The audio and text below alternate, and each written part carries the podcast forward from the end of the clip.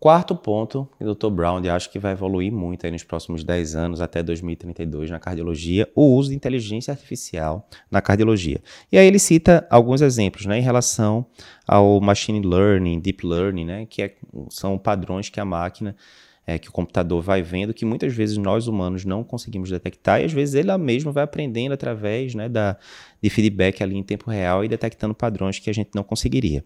Então, ele cita aqui três exemplos né, bem práticos. Um, predição de FA por eletro em ritmo sinusal. A gente já cobriu esse artigo no site Cardio Papers anos atrás e era um estudo bem interessante que ele pegava um eletro do paciente em ritmo sinusal, colocava lá para o computador analisar, né, o software, e com parâmetros lá que ele via no eletro basal, ele dizia qual era a possibilidade daquele paciente estar evoluindo com FA ou não, e com uma taxa de predição bem interessante. Vê que interessante, eletro normal de 12 derivações. Você coloca lá e a máquina está vendo parâmetros que a gente nem imaginaria, provavelmente olhando assim, e dizendo, olha, esse paciente tem um risco muito alto de evoluir com FA ou não, o risco é baixíssimo, né? Então imagina se você pudesse chegar no consultório, tá lá avaliando seu paciente, ele não tem queixa de palpitação, não tem nada, você está com eletro 12 derivações, ou normal, ou com alterações muito inespecíficas ali, alterações de repolarização que não chamam muita atenção, você passa ele no software lá e ele diz, olha, esse paciente aqui tem digamos, 50% de chance de, de, estar evoluindo com FA agora ou no futuro próximo, tá? Você, opa, Agora mudou a minha abordagem, né? Vou ter que é, avaliar aqui com mais critério, etc. Então, ele dá esse exemplo do, do artigo da, da FA, que já tem um tempo. Outro, predição de C no futuro, pelo elétron. Será, mais uma vez, por um elétron basal, 12 derivações, ritmo sinusal, você coloca lá, ele vai dizer, de, no futuro, a chance desse paciente é, é, evoluir com a disfunção de, de ventrículo esquerdo é XYZ. Né? Mais uma vez, o paciente muitas vezes é assintomático, está sentindo nada, mas por é, critérios ali, provavelmente somando sobrecarga de ventrículo esquerdo, outros critérios, ele já começa a avaliar isso. Outro ainda, predição de mortalidade da insuficiência cardíaca aguda. A gente usa muito né, os scores prognósticos.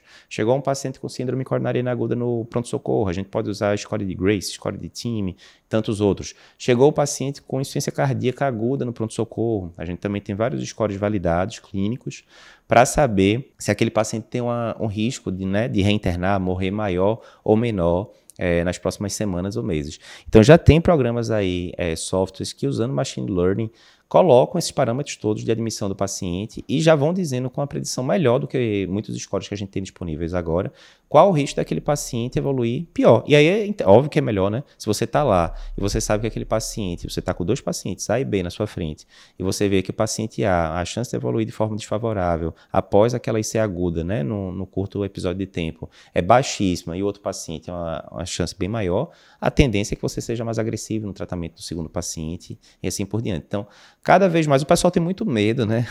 De, ah, será que a máquina pode substituir o médico? E é possível que isso aconteça aí no futuro distante, mas o que a maioria dos especialistas fala ali para os próximos 5, 10 anos é cada vez mais o médico sendo ajudado pela máquina, né? A gente tem exemplos já é, apesar do pessoal da arritmia dizer que não ajuda tanto, mas, por exemplo, quando você vai lá dar um Holter, a máquina faz aquela triagem prévia, né, dizendo que é extracístole ventricular, o que é extracístole supraventricular, o que é normal, e muitas vezes o arritmologista vai lá só dando ok, né, concordo com isso, discordo daquilo tal. De forma geral, apesar de, de haver controvérsias entre os arritmologistas, a maioria diz que economiza tempo, sim, ou seja, é homem e máquina trabalhando junto. Obviamente, esse daí do software de, de Holter já está presente aí há, há décadas, provavelmente, né, mas mas a tendência é que a gente vá tendo cada vez mais essa interação homem e máquina para deixar o nosso trabalho mais produtivo e mais assertivo. A gente vai ter é, scores mais qualificados, melhores do que a gente tem hoje em dia, e isso vai poupar trabalho muitas vezes porque vai ser a própria máquina calculando ali de forma automática.